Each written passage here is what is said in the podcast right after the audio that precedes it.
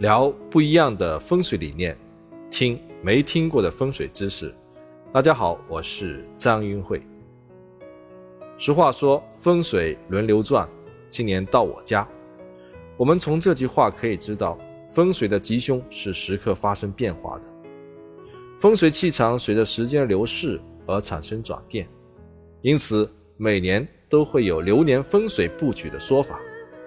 这个说法在我国的南方特别的流行，叫做飞星风水。飞星风水所用的九星来自于北斗星。很多人认为北斗星不是七星吗？跟九星有什么关系啊？其实北斗星除了七颗大星外，还有两颗小的星，叫左辅星和右弼星，刚好有九颗星。这九颗星分别是：一白贪狼水星，二黑。巨门土星，三碧禄存木星，也叫持有星；四绿文昌木星，五黄廉贞土星，六白武曲金星，七赤破军金星，八白左辅土星，九紫右弼火星。九星也叫做紫白飞星，它们各有吉凶。一般来说，紫色和白色的为吉星。一六八是白星，九是紫星，所以老百姓就特别喜欢幺六八呀、八八八呀、九九九之类的吉祥数字。其余的大多为凶星，其中二黑和五黄两颗土星最不吉利。五黄是大病灾星，二黑是小病灾星，所以大家都不太喜欢这两个数字。两百五或者二。都是用来骂人的。飞星派认为，主要的病灾和凶灾都是由这两颗凶星引起的。流年风水布局，避开或者化解这两颗凶星，就可以减去一大半的麻烦。那么，二零一六年这两颗最讨厌的凶星飞到什么方位了呢？天有九星，地有九宫。天上的九星北斗星。随着季节的不同，会指向不同的方向。在地上按照九宫格定位的每个方位，也随之产生了不同的吉凶变化。这个九宫格是怎么画的呢？一个户型就是一个太极，以户型图的中心为太极点，南北画两条平行线，东西再画两条平行线，这样就画出了一个九宫格。除了中间的格子。周围的八个格子分别代表八个方位，同时也代表了九星飞宫的位置。凶星飞到的方位发凶险，吉星飞到的方位应吉事，每年都是不一样的。二零一六年猴年刚好是二黑入中宫，五黄飞到了东北方向。中宫是九宫格的中间位置，也就是房子的中心位置。东北方就是相对于房子中心东北方向的那个格子。这两个方位今年都必须做一些化解的工作，才能够避免凶灾病灾。五黄连真星是所有九颗星中最大的一颗凶星，专门是招灾惹祸，被称作是连真煞，代表一切的灾祸病变。特别是破坏人类的健康。五黄连真星今年飞到了东北方向，东北艮卦代表人的脾胃、手、鼻子等。如果今年住家的大门、卧室、厨房在东北方向的话，那么就容易生病，特别是呼吸器官以及肠胃的毛病，手脚也容易受伤，还会有血光开刀的现象。影响最为严重的是家里最小的儿子。二黑巨门星是病星，体现为疾病丛生，主要有肠胃、皮肤以及一些传染病和流行病，还有饮食卫生方面的问题。受到二黑凶星的影响，容易有腰腿疼痛以及肠胃的毛病，尤其是三餐不稳。熬夜的人要特别的注意。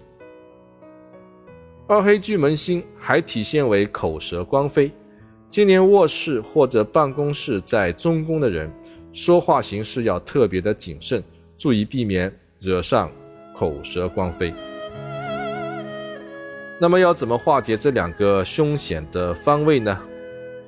第一，房屋的东北和中宫如果没有特别的必要，二零一六年都不可以动土。假如必须动土的话，要先选好日子。然后先从其他吉的方向开始。第二，避免在房子的东北、中宫这两个位置长时间的行走、坐、卧。第三，不应该在这两个方位堆放太多不干净的东西，要清理东北和中宫的杂物。第四，这两个方位不能太过于嘈杂，比如有音箱、电视、电脑等。电器在这些方位会催动并浮心。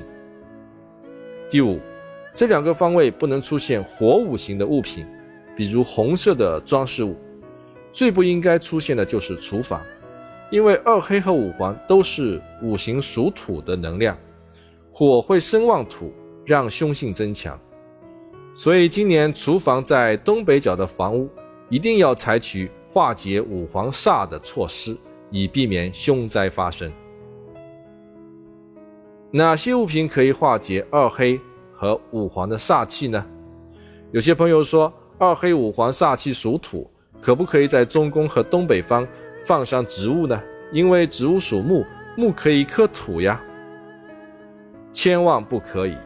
针对这种凶煞，我们只能用化的方式，而不能用克的方式，硬碰硬，直接对着干。反而是适得其反。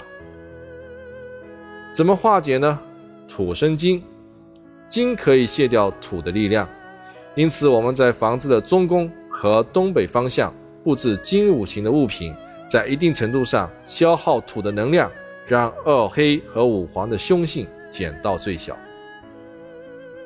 所以我们可以选择铜葫芦、铜麒麟、铜风铃等物品来化解。化解二黑和五黄煞气最经典的物品是五帝钱。五帝钱是清代五位皇帝的钱币，分别是顺治、康熙、雍正、乾隆，还有嘉庆。这五位皇帝处于中国国力最强大的年代，而且是连续五代的国运昌盛，社会安定繁荣。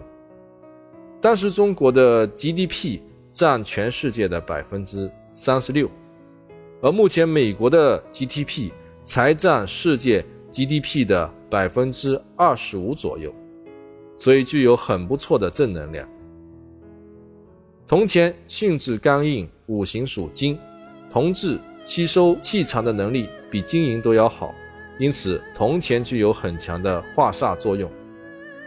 另外，铜钱外圆内方，外圆代表天，内方代表地。中间的皇帝年号代表人，天人地三才具备。